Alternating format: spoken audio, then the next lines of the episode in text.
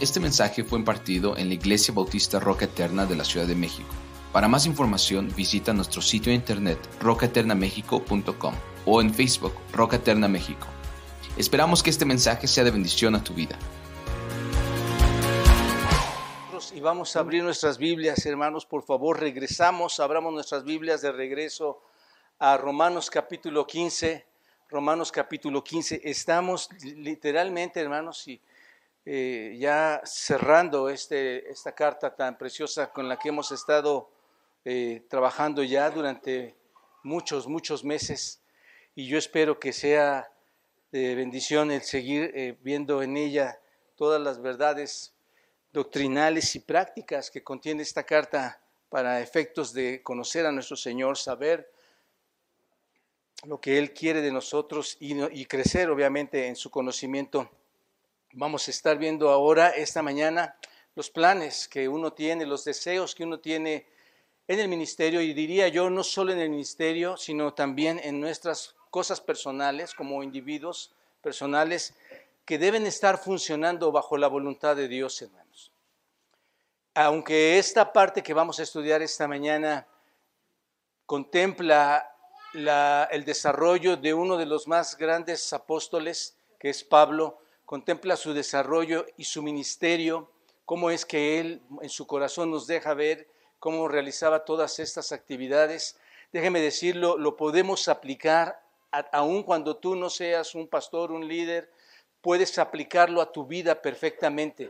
Es una manera de vivir bajo la voluntad de Dios. ¿Quiénes de nosotros vivimos bajo la voluntad de Dios, hermanos? Sería una pregunta, ¿no? Y, la pregunta más profunda es, quienes de verdad vivimos bajo la voluntad de Dios. Porque decimos, hacemos la voluntad, pero hermanos, muchas veces en nuestro desarrollo no estamos haciendo lo que realmente Dios quiere que hagamos. Y eso es lo que vamos a ver un poquito aquí. Vamos a comenzar a examinar los versículos 22 al 33, que es donde acaba el capítulo 15, 22 a 33 de esta carta a los romanos, en el capítulo 15.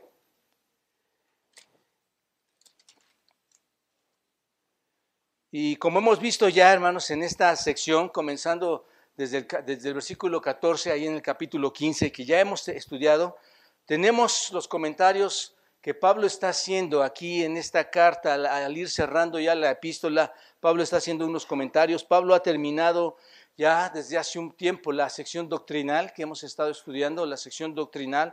Ahora realmente, como les decía desde semanas pasadas, Pablo está compartiendo su corazón. ¿No es cierto? Ahora que leamos esto, obsérvenlo como Pablo ya está hablando de cosas de su trabajo apostólico al que Dios le ha llamado desde, desde el principio, que fue derribado y llamado por nuestro Señor Jesucristo. Y ahora esta mañana vamos a ver estos versículos 22 al 33, aunque vamos a entrar solamente, y si nos da tiempo, hasta el 28.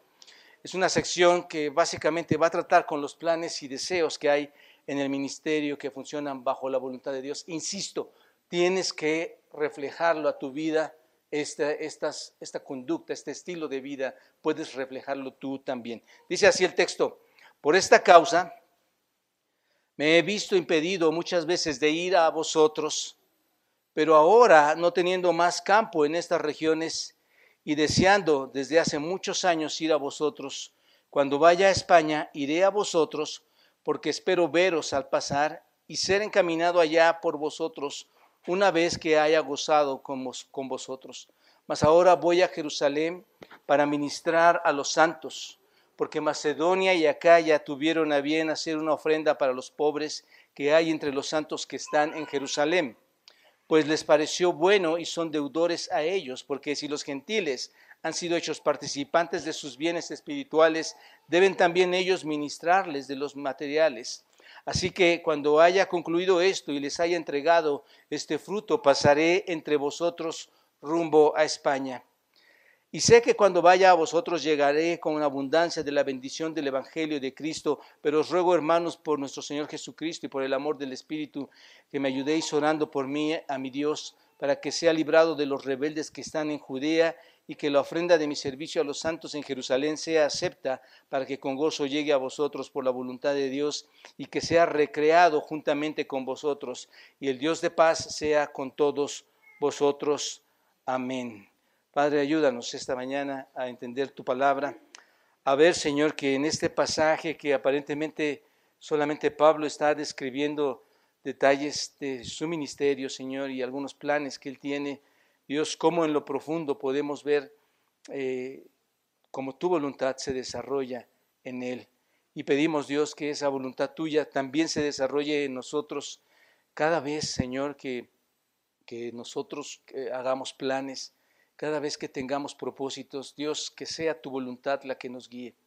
Bendice a esta tu iglesia, Señor, que ha venido a congregarse, a recibir de tu hermosa palabra, que tu Espíritu nos guíe, Señor, y exáltate en, el nombre de Cristo Jesús. Amén. Pueden tomar su asiento, hermanos. Gracias. Bueno, acabamos de leer este pasaje y cuando tú vas a Romanos capítulo 1, 2, 3, 4, digo que parte del 15, tú ves como que hay mucha información, ¿no es cierto? Hay mucha información, mucha doctrina, mucha teología. Dentro de esa doctrina y teología hay, hay mucha práctica que ya se desarrolla después. Pero ese es un pasaje, hermanos, que cuando tú lo ves así, parecen que hay muchas cosas que no tienen mucho, mucho que nos digan, ¿no es cierto? Bueno, ¿qué podemos extraer ahora de esta porción de, de Romanos? Pero hermanos, piénsenlo por un momento, ninguna parte de la escritura puede quedar anulada por algo está ahí, por algo está escrita y debemos analizarla, debemos, debemos escarbar para ver la, realidad que hay en todo esto. Entonces, realmente no parece algo que digas, ah, qué importante es, esto va a dar trascendencia a mi vida. Pareciera, pareciera que es así, pero hay una, pero hay una gran cantidad de datos, hermanos, que están los planes que tiene Pablo, que tiene Pablo, que nos está dando, y en realidad, en realidad, son planes, son planes de Pablo, hasta Pablo, que está son planes, que planes que tiene, pero en el fondo, pero en este en este pasaje, muchas cosas que debemos entender, muchas verdades profundas que debemos analizar y que se expresan básicamente, si tú quieres ver este contexto del 22 al 33, básicamente se expresa en el versículo 32. Observa tu, eh, texto ahí, versículo 32 de capítulo 15, que dice, pero que con gozo llegue a vosotros, y luego algo majestuoso ahí, hermanos. Dice Pablo, yo quiero llegar con gozo, yo quiero convivir con ustedes, pero observen lo que dice, por la voluntad de Dios. Y esa palabra, hermanos, nos va a estar guiando durante esta mañana en todo lo que Pablo ha venido desarrollando, por la voluntad de Dios. Así que en este pasaje podemos ver las actitudes, los puntos de vista, las la forma en que Pablo veía, hermanos, eh, y funcionaba eh, en su ministerio bajo la voluntad de Dios. No sé si se dan cuenta de esto. Entonces, eso es lo que quiero que esta mañana veamos todos juntos. Recordemos, hermanos, que Pablo ya nos ha mostrado su ministerio pastoral, ¿no es cierto? Hace, antes de entrar a fin de año, estudiamos esto. Pablo nos está diciendo que él era como un sacerdote, ¿no es cierto?, que llevaba ofrendas a Dios. ¿Recuerdan esto? ¿Cuáles eran esas ofrendas que Pablo llevaba al Señor? Los gentiles los gentiles. Esa era la ofrenda, el sacrificio de gentiles redimidos que Dios había usado para alcanzar. Y aquí encontramos que lo que, él, que lo que Pablo estaba haciendo, lo que hizo, lo hizo bajo la dirección, bajo lo que él creía que era la voluntad de Dios. Pablo hizo todo eso porque sabía que esa era la voluntad de Dios. Y este principio, hermanos, déjenme decirlo así, este principio no gobierna únicamente para Pablo, este principio debe gobernar para todos nosotros. Todo lo que creemos hacer, cualquier cosa de nuestra vida, debe de estar guiada bajo la voluntad de Dios, hermanos.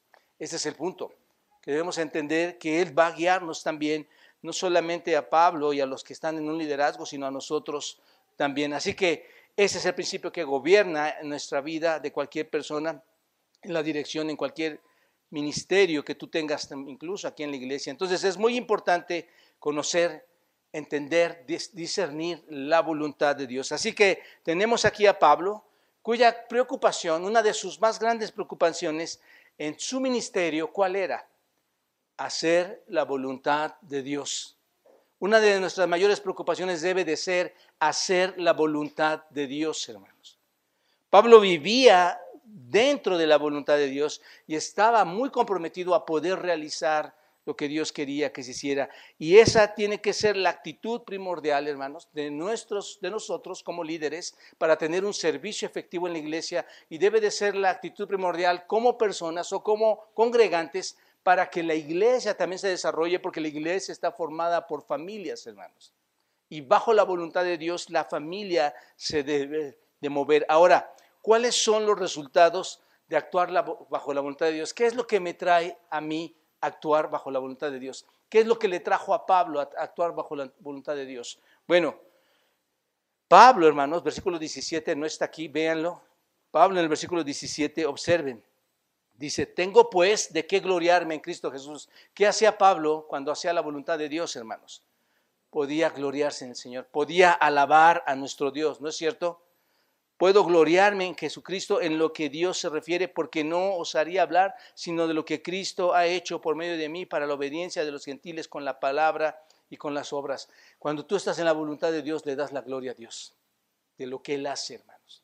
¿Te das cuenta? En todo lo que hace, en tu casa lo que hace, las cosas que acontecen en tu familia. Versículo 19, observa cómo impactaba hacer la voluntad de Dios en Pablo. Ahí podía debido a que estaba en la voluntad de Dios, podía conocer el poder sobrenatural de Dios, hermanos. Observen, versículo 19, ahí mismo, con potencia de señales y prodigios en el poder del Espíritu de Dios, de manera que desde Jerusalén y por los alrededores y hasta el Ilírico, todo lo he llenado del Evangelio de Cristo. ¿Qué, qué experimentó Pablo, hermanos? ¿Qué experimentó Pablo? Su poder, ¿no es cierto? experimentó todas esas señales y prodigios siempre que estaba en la voluntad de Dios. A veces nosotros pensamos, Dios, ¿por qué no estás aquí? ¿Por qué no estás con nosotros? La pregunta sería, Dios, ¿por qué no hago tu voluntad para poder conocer tu poder? ¿No es cierto? Y Pablo podía conocer el poder de Dios debido a que hacía la voluntad de Dios y ahorita lo vamos a ir viendo. Y además, finalmente, podía experimentar una satisfacción. Pablo podía decir, observen, aquí mismo, cuando vemos al final del versículo 19, ¿qué dice? y por los alrededores hasta el Ilírico, todo lo he llenado de qué, hermanos? ¿Qué, qué, qué, entienden cuando Pablo está diciendo, todo lo he llenado ahí? He predicado, exactamente hermana, he predicado plenamente. Y si he predicado plenamente, ¿quién lo llamó a predicar a los gentiles, hermanos? Dios. Entonces, ¿qué dice Pablo? He predicado todo, por lo tanto he cumplido. Estoy satisfecho de lo que estoy haciendo, hermano.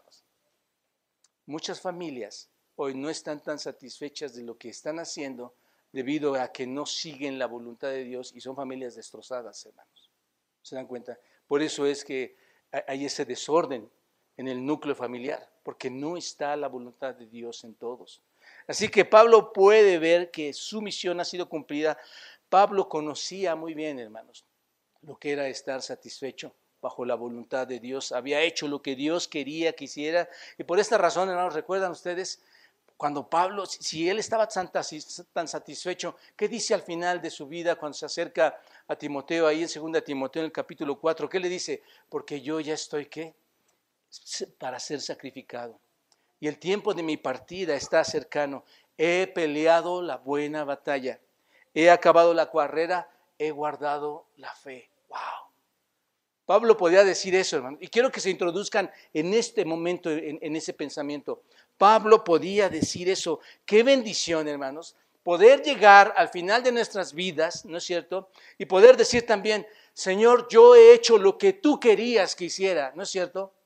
Pero qué lamentable es decir, Señor, yo pensé que yo había hecho lo que tú querías que hiciera. O Señor, no hice lo que tú querías que yo hiciera. Eso es bien diferente, ¿no es cierto, hermanos? La idea es que, entendamos, hermanos, que bajo la voluntad de Dios hay una satisfacción de hacer las cosas que el Señor... No te importe que lo impida mientras estés bajo la voluntad de Dios. ¿No es cierto? No te importe si otros pudieran llegar a ofenderse porque estás siguiendo la voluntad de Dios, sean amigos, sean familiares. Tú tienes que llegar al final de tu vida con esa satisfacción de decir, Señor, yo he hecho lo que tú querías que hiciera. Entonces, aquí había este, aquí está Pablo, hermanos, un hombre que funcionaba bajo la voluntad de Dios. Y esto es lo que esta mañana vamos a ver. Vamos a ver los elementos que componían esa vida de, Pablo, lo que lo llevaron a tener estos resultados tan efectivos, hermanos, porque era un hombre especial tenía resultados muy efectivos. Vamos a ver las características que conforman eh, un ministerio que está bajo la voluntad de Dios. Vamos a ver tres esta mañana, la siguiente semana, si Dios quiere, veremos las siguientes. Pero la primera característica para, para dejarnos ir bajo la voluntad de Dios es dejar que Dios controle tu vida. Deja que Dios controle tu vida. ¿No es cierto, hermanos? Parece sencillo, ¿no? Parece sencillo oír, sí, ¿no? ¿Quién, quién está en control de tu vida, hermanos? Y todos, ¿qué vamos a responder?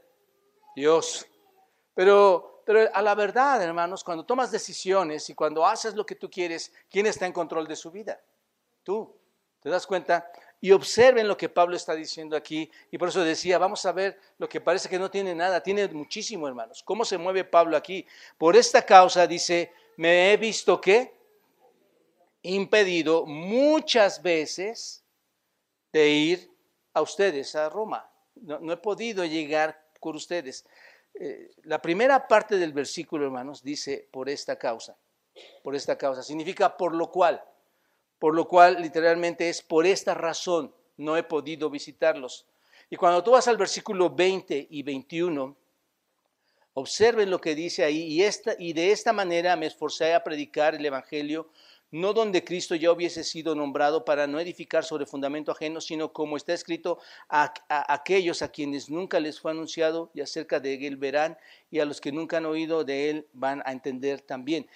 Estos versículos 20 a 21, hermanos, ah, como está afirmando aquí lo que acabo de leer, él, eh, nos dice el hecho de por qué ha estado predicando a los gentiles, ha estado, los ha estado evangelizando, y ese es el motivo, hermanos, que le ha impedido ir a ellos. ¿Se dan cuenta?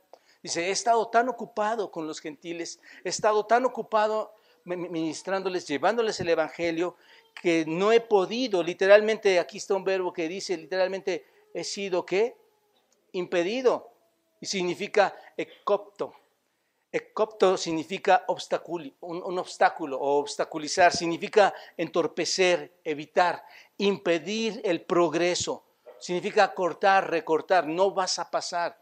¿Me explico? Tiene la idea de una especie de, de un muro, de una fortaleza, hermanos.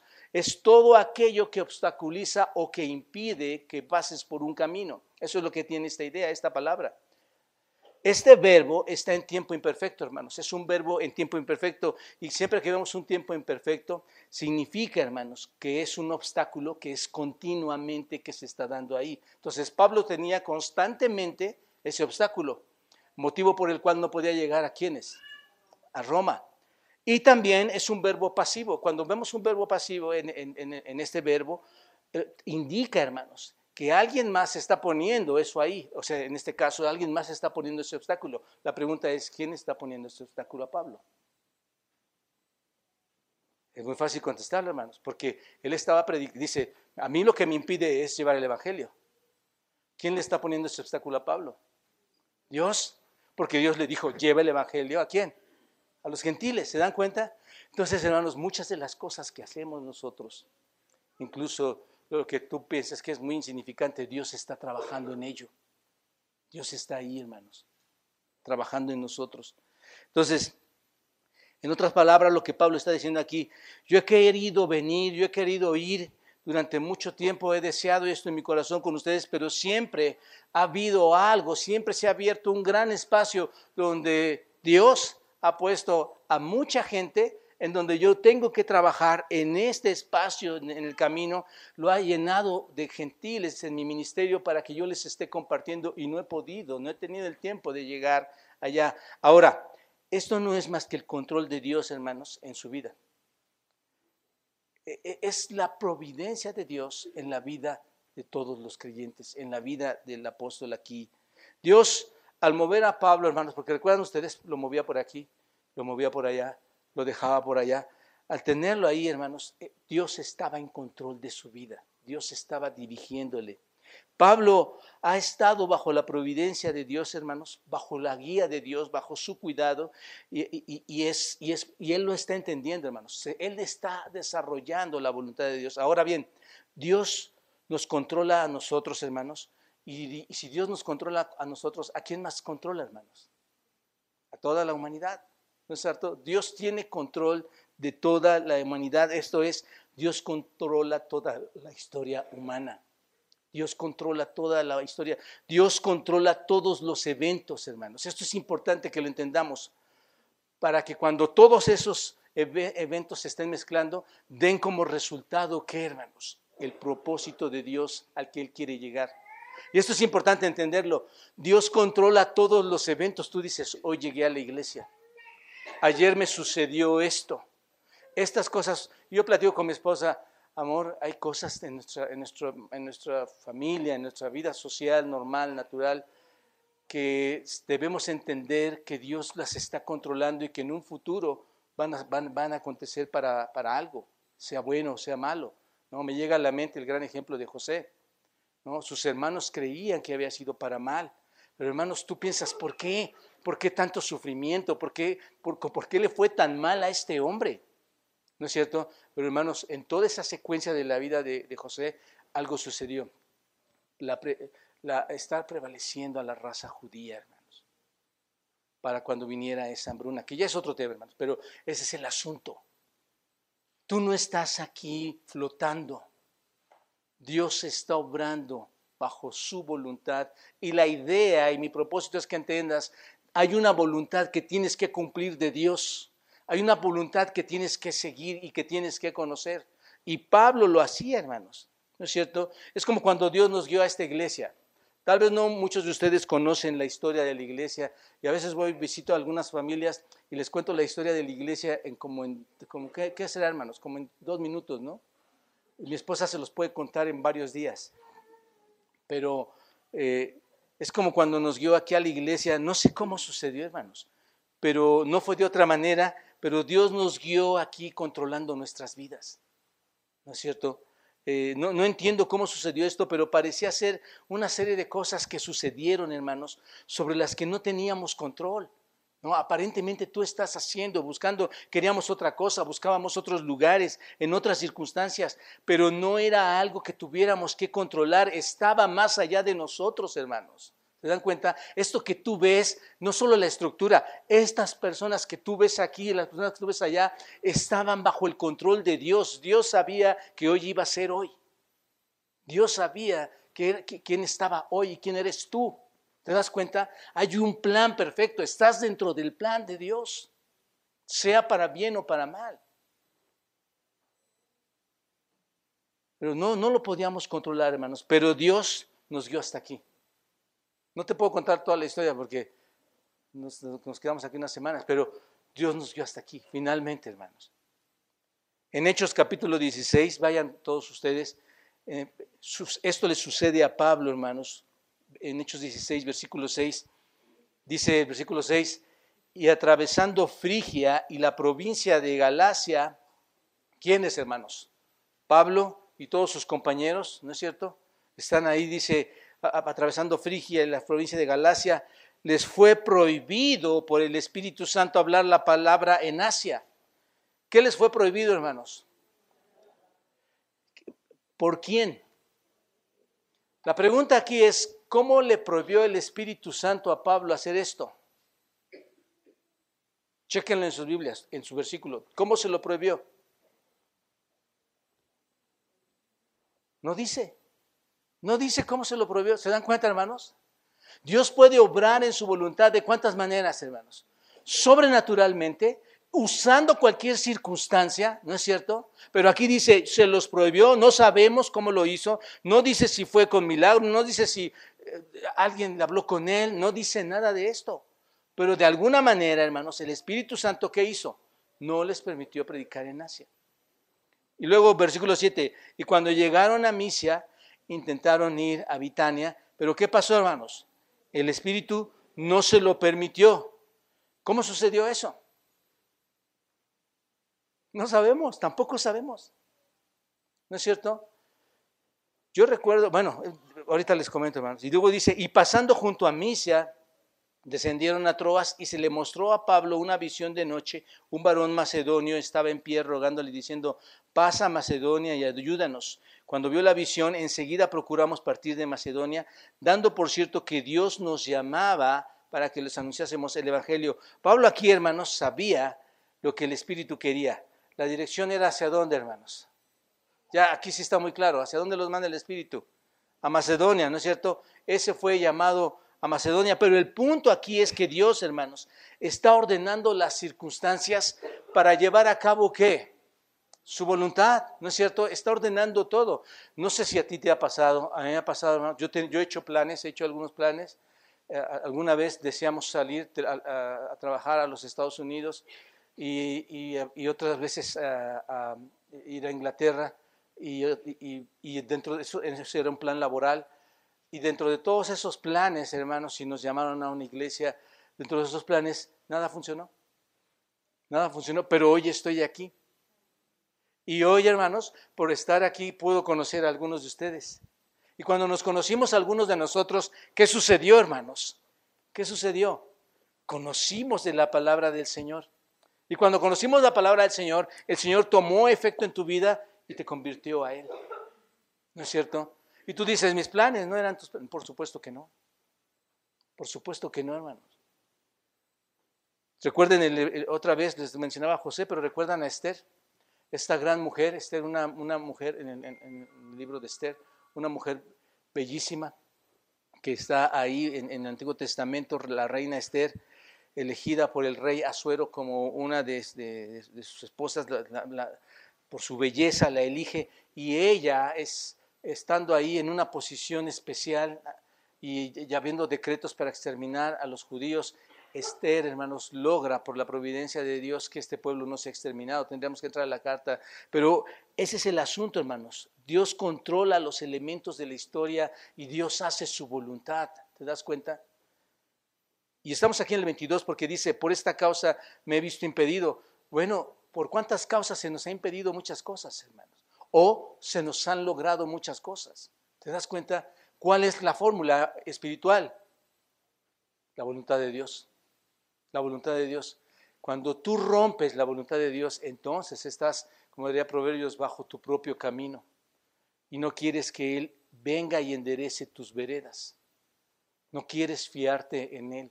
¿Te das cuenta? Entonces, Dios, hermanos, del mismo modo Pablo sabe lo que es funcionar en el ámbito del cuidado de Dios. Eso es muy especial porque eso es algo de gran consuelo para nosotros. Cuando tú sabes que Dios está en control de nuestra vida, cuando tú sabes que a, Dios no se le pasa nada, por muy difícil que estén siendo las circunstancias, hermanos, eso es algo, es un, consuelo en nosotros, el no tener ninguna ansiedad de lo que va a suceder, porque sabemos que podemos confiar en lo que Dios está haciendo y cómo lo está ordenando. ¿Te das cuenta? Es muy importante. Eh, ahora, ¿recuerdan ustedes, hermanos, por ejemplo, cuando compramos las sillas de la iglesia? Entonces van a decir, ay pastor, ¿qué vienen, a, ¿qué vienen a hacer las sillas de la iglesia en esta predicación?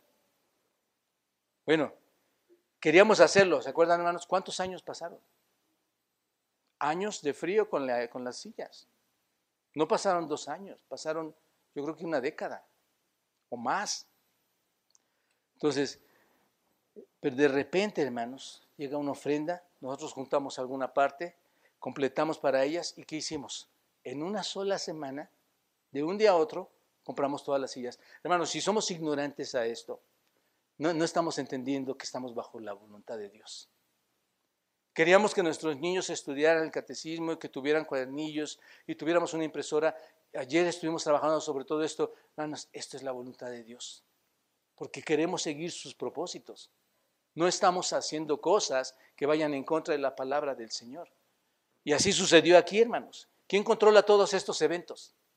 Dios. Parecen cosas pequeñas. Parecen cosas pequeñas, hermanos.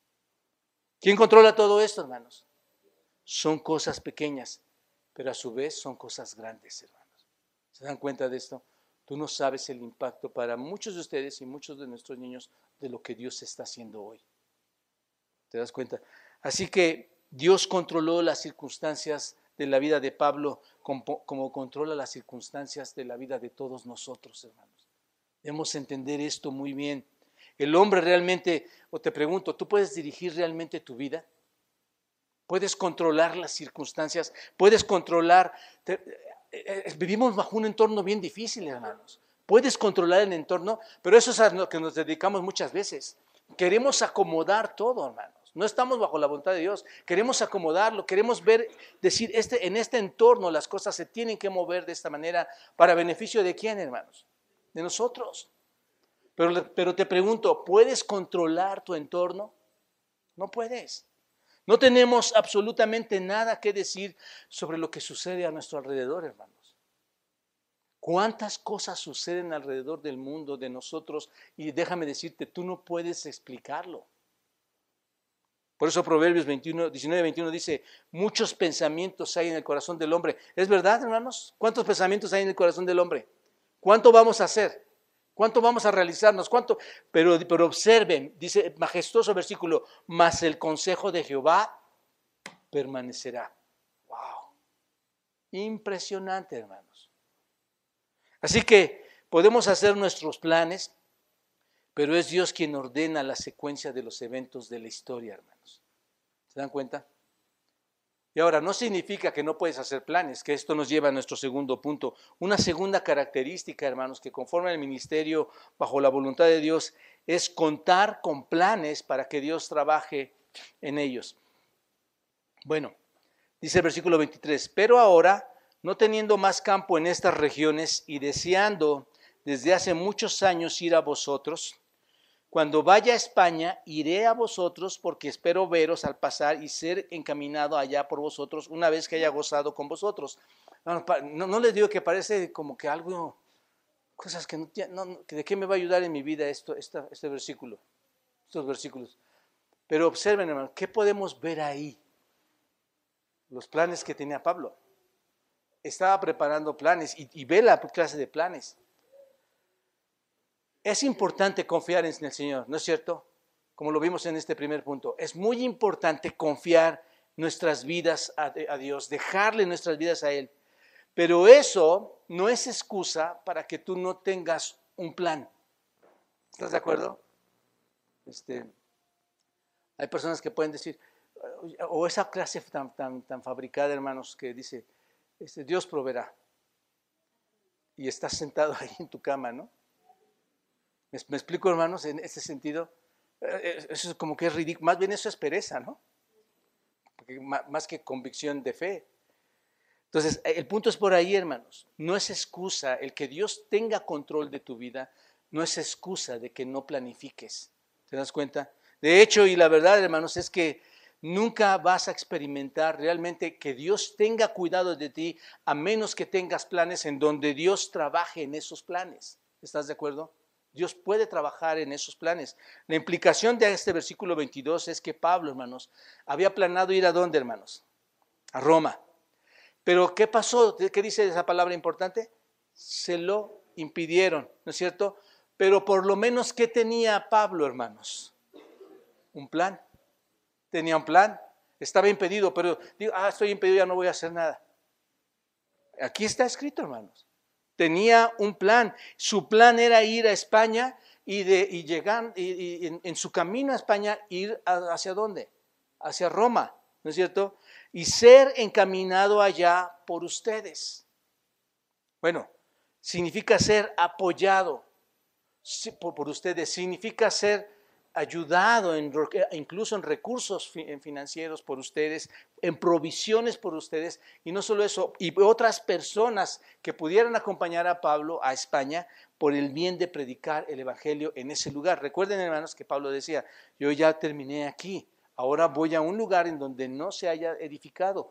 Por eso quería dirigirse a España. ¿Están de acuerdo? Entonces, él va en ese sentido. Como les dije, hermanos, y se los digo nuevamente, el cuidado de Dios en su providencia no impide que tú no planifiques, no impide que tú no tengas planes. Tienes que hacer algunos planes para que Dios, hermanos, los ajuste si es su voluntad y los mueva a su manera. Y Dios lo hace tan grandiosamente, hermanos, tan soberanamente, ¿no es cierto? Hermanos, a mí me dijeron, te vas a Inglaterra, lo voy a repetir. ¿Y tú quién no se quiere ir a Inglaterra, hermanos? Al frío, sin idioma. ¿Quién no se quiere ir a Inglaterra? Son grandes retos. El salir a otro país son grandes retos, hermanos. Pero tienes ese, ese, ese plan, ese deseo, hermanos. Pero Dios soberanamente, hermanos, y grandiosamente me tiene aquí. Eso es lo que más me impresiona, hermanos. ¿no? Yo estoy feliz, hermano. Estoy contento. Estoy gozoso de lo que Dios ha hecho.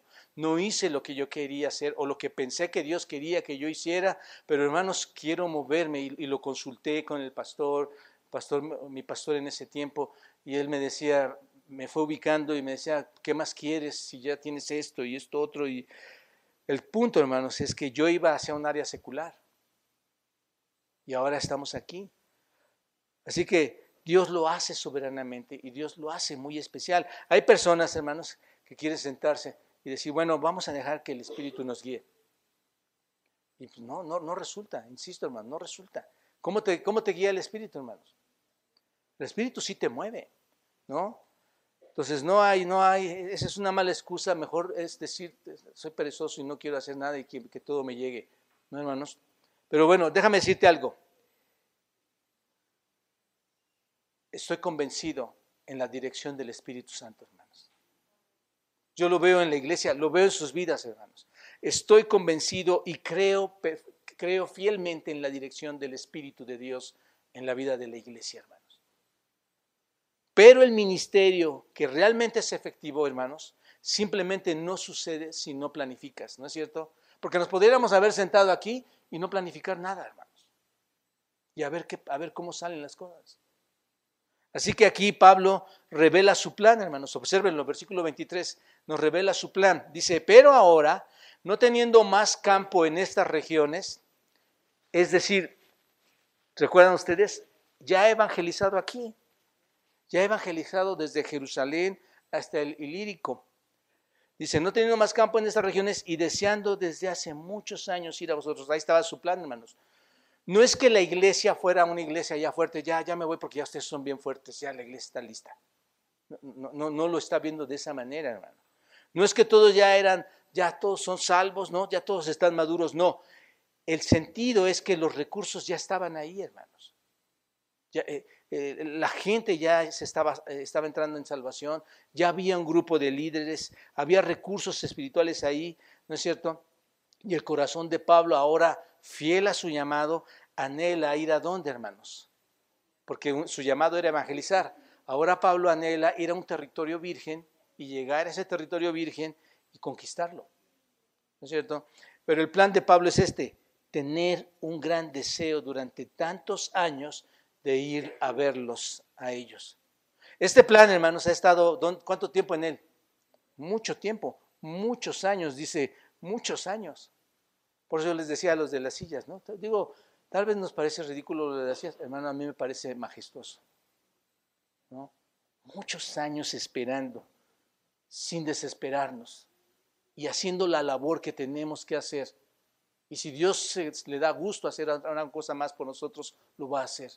Pero muchos años, hermanos, está ardiendo en el corazón de Pablo, pero Pablo tuvo una disciplina, hermanos, ¿no es cierto? Para hacer este, de esta tarea que era difícil, ¿no? Que era una tarea que tenía, tenía que dejar a un lado su sueño, ¿no es cierto?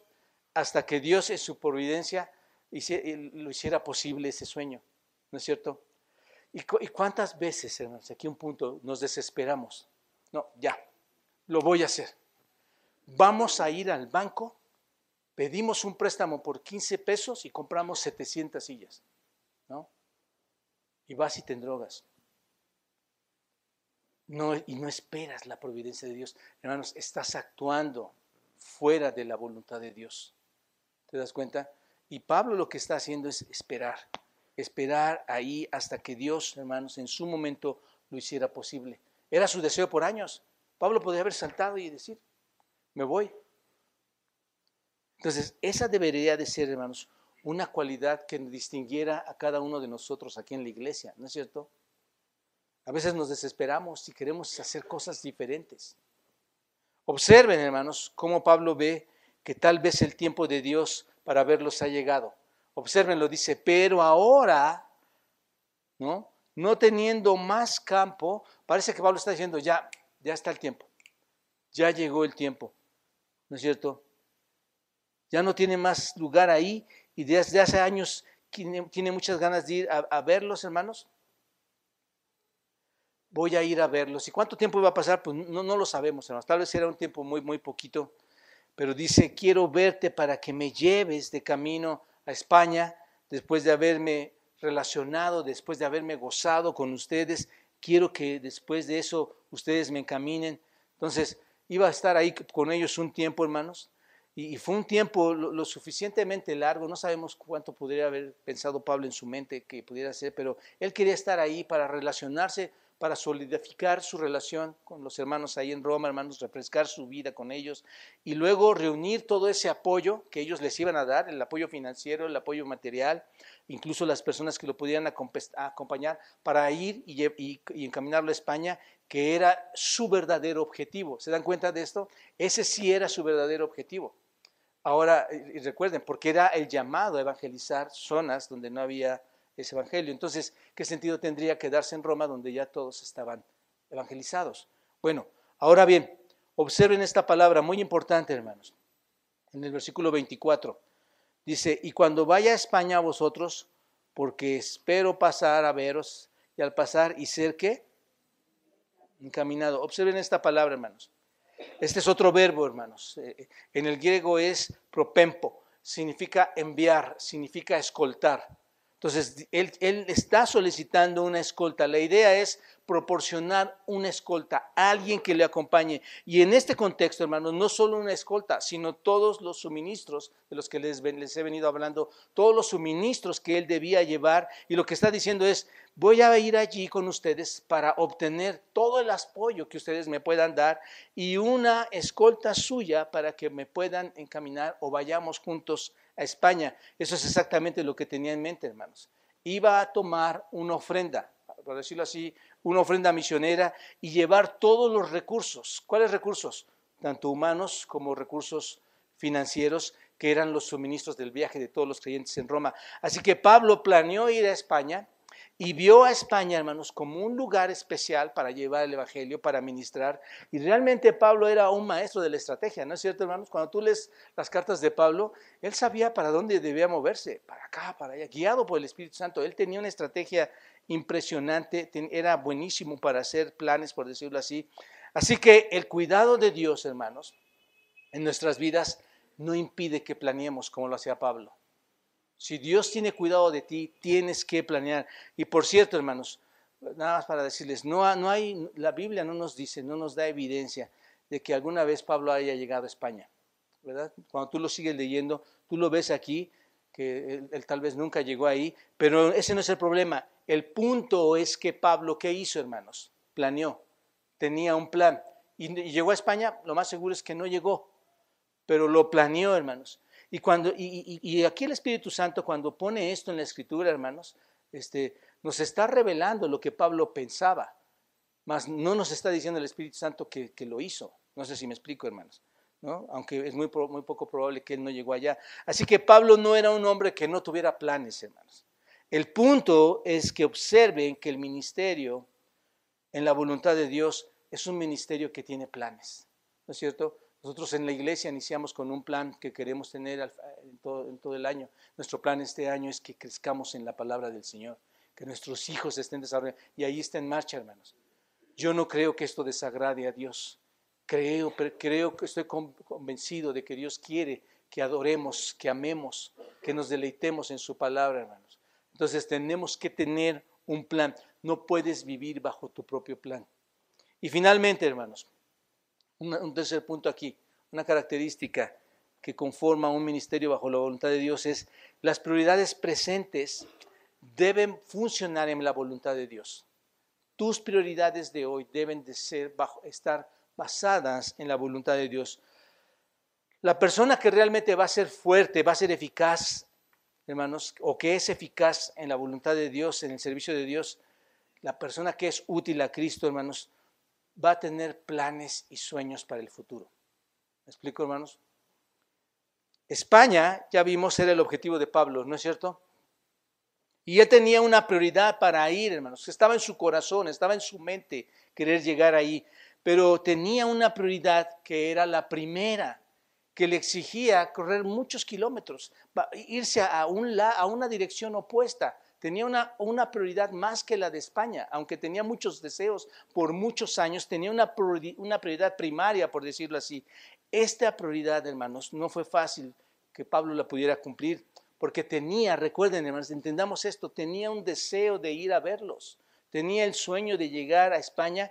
Pablo ya había evangelizado el versículo 19, recuerden ustedes a Jerusalén, ¿no es cierto? Y el ilírico ya había evangelizado todo y, ya lo había cubierto todo. La siguiente parte era España y su corazón ardía ahí, pero algo que tenía que hacer, observen, algo que tenía que hacer antes, bajo toda su planación, ¿qué era, hermanos? Y aquí está, ¿qué era? Mas ahora voy a dónde? ¿A España?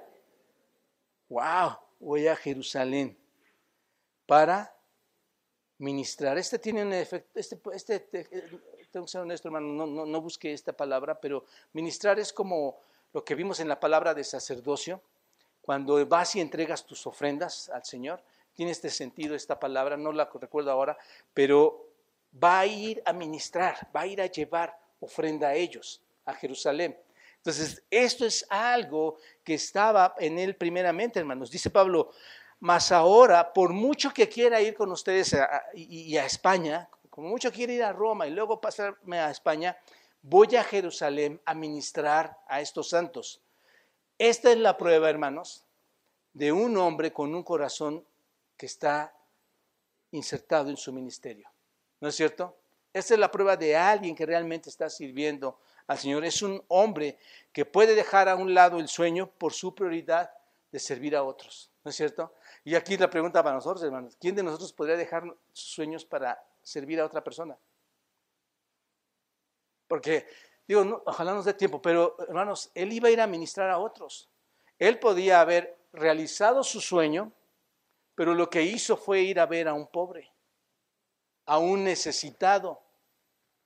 Y no le quedaba cerca, eran como 1600 kilómetros.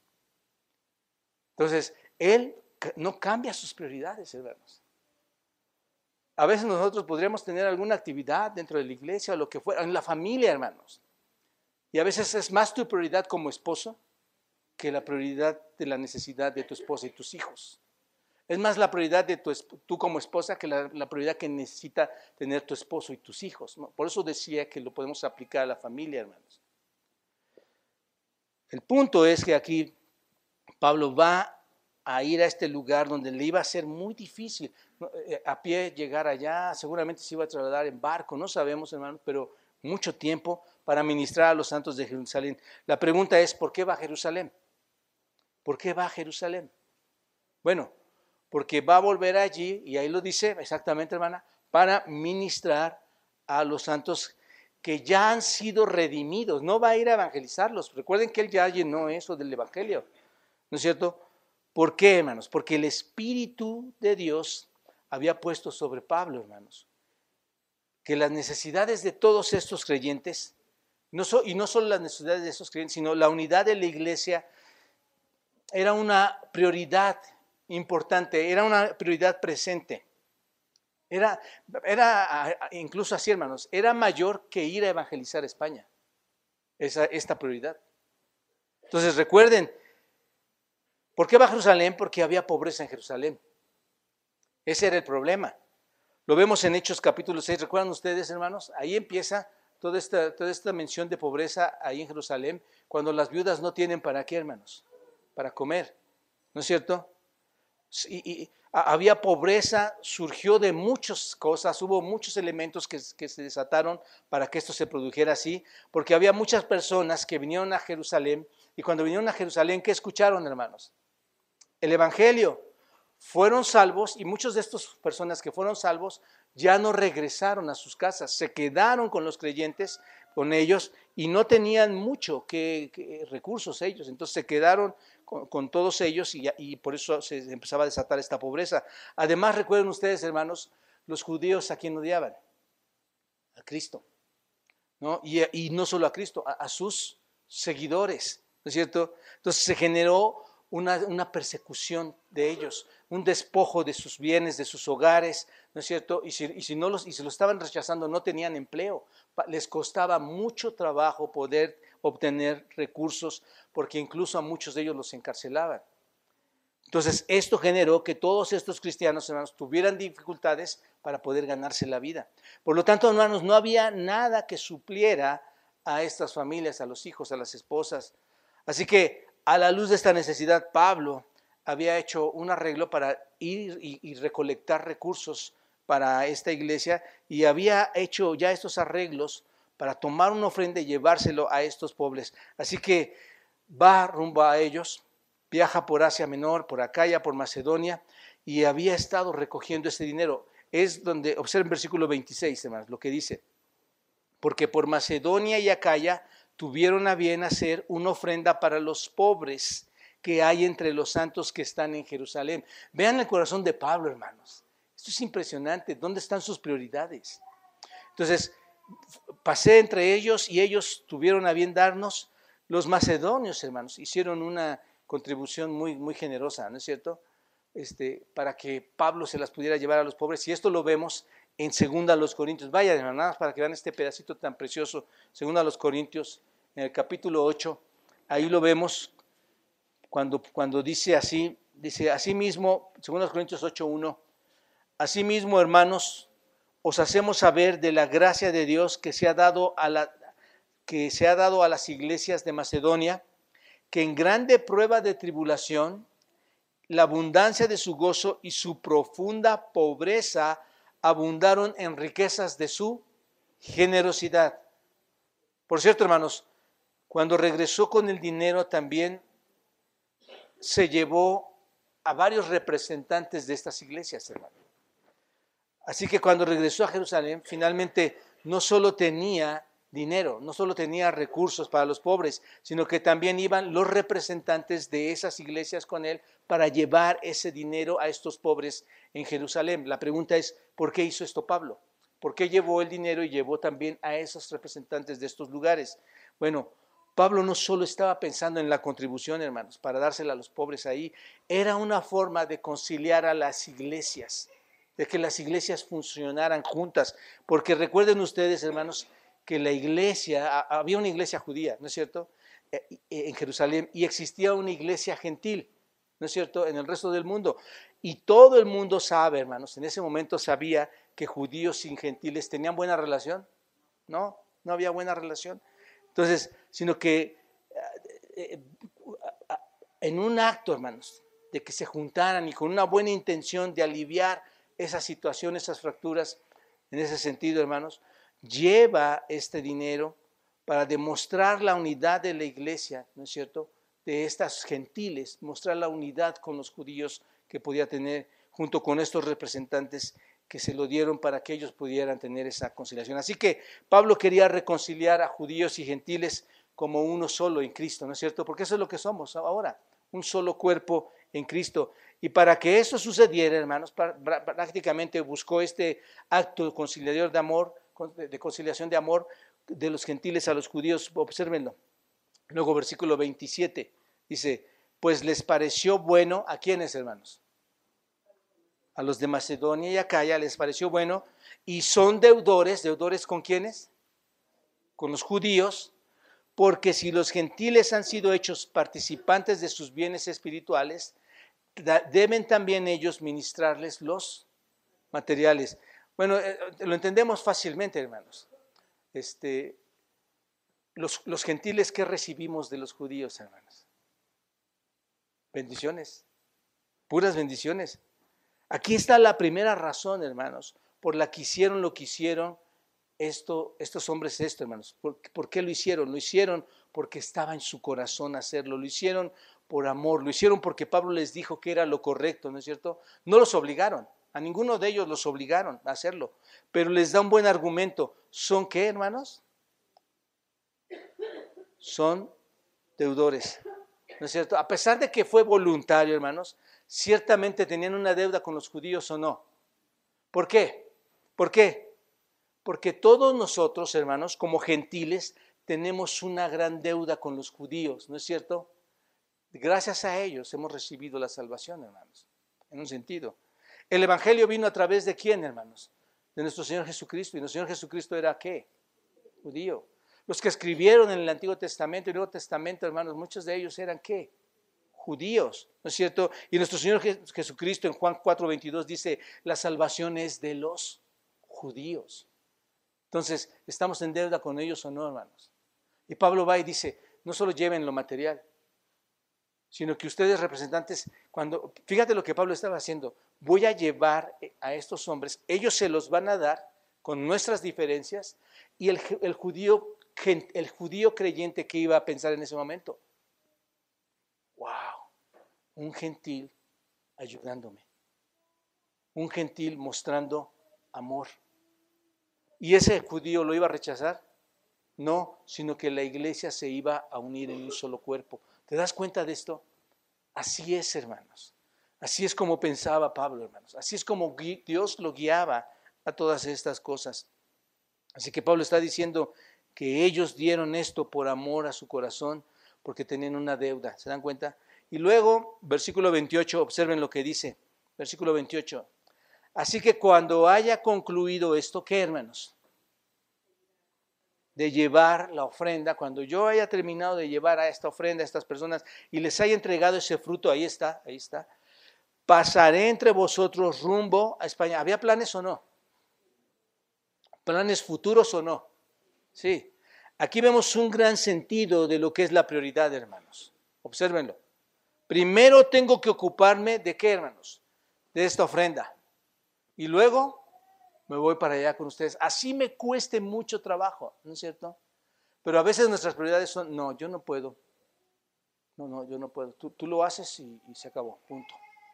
¿Te das cuenta? Primero, dice Pablo, me es necesario ver a los santos aliviándoles esa aflicción de su necesidad, ¿no es cierto? Y además quiero ver a los judíos y a los gentiles reconciliándose. Pablo quiere ver a los gentiles ofrecer lo que, a, los que les dieron cosas espirituales, quiere ver a los, ahora a estos gentiles ofreciendo cosas no solo espirituales, sino materiales, físicas. ¿Se dan cuenta? ¿Se dan cuenta? Lo que se puede deducir, se puede deducir hermanos, de todo esto, el ministerio de Pablo, el ministerio de Pablo es que él tenía un, gran, tenía un gran sentido de las prioridades, ¿no es cierto? ¿No es cierto? A veces podemos, a veces podemos tener dentro de la iglesia, de la iglesia otros, eventos, que nos dicen no, que nos dicen no, es prioritario, es prioritario, la prioridad, la prioridad es es lo que yo necesito. yo necesito. Pero sabes, cuando hay cosas dentro de la iglesia que son prioridades, hermanos, piénsalo. ¿A quién se enfoca esa prioridad? A ti. Dios te tiene como una prioridad a ti. Y el, el liderazgo somos, tenemos que entender, hermanos, el tener el sentido de prioridades correctas, porque ¿quién está primero? ¿Te das cuenta? Por eso armamos, planeamos, vivimos bajo la voluntad de Dios. Muy importante esto, hermanos. La parte que viene es muy hermosa porque Pablo entonces pide oración, porque esto es complicado, hermanos. Pablo pide oración por todo esto, porque va a ir ahora, recuerden que son miles y miles de kilómetros, y va a ir ahora y, y se va a encontrar con una serie de obstáculos y dice, yo no quiero llegar con las manos vacías con ellos. Y la iglesia, las familias, los esposos, las esposas, los hijos, muchas veces se encuentran ciertos obstáculos, las, sus prioridades no están en forma, la, voluntad de Dios no está en ellos. Hermanos, hay mucho que aprender aquí, no sé si se dan cuenta. Concluyo con esto, hermanos. ¿Cómo se relaciona todo esto contigo? quiero que lo pienses bien. ¿Cómo, cómo se relaciona? Tú vas a decir, esto a mí qué me importa. ¿Cómo se relaciona, hermanos? ¿Dejas, la primera pregunta sería, ¿dejas que Dios controle tu vida? ¿Haces algún plan? Y, si haces algún plan, ¿en base a quién está fundado? ¿Está bajo la voluntad de Dios? ¿Te apoyas en el cuidado de Dios para tu vida en este plan? Porque observen, observen los planes de Pablo, hermanos. Eran planes súper este, este, espirituales. ¿Funcionas en un ministerio poniendo prioridades? Todos los que tenemos aquí un staff, los que tenemos un servicio, ¿funcionamos poniendo prioridades? ¿No es cierto? Si yo no estoy aquí, hermano, estoy predicando y no son mi prioridad, pase lo que pase, si yo hago otra cosa, hermanos, dejan de ser mi prioridad. No sé si me explico en esto. Si una de las maestras no viene, y, y- y algo fue prioritario para ella mucho más alto y que podría haber estado aquí, no son su prioridad los niños.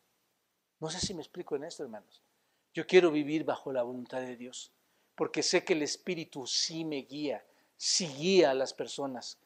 Y bajo esa guía quiero formar buenos planes y buenas prioridades, hermanos. Así que hagámonos preguntas. Estas son características del ministerio dentro de la voluntad de Dios, hermanos. Así que podemos cada uno de nosotros trabajar en ellas, obsérvenlas, vuelvan a leer el texto y, y en, en sus hogares. La próxima semana, si Dios quiere, vamos a ver otras tres características que hacen ver a Pablo cómo se desarrolla bajo la voluntad de Dios.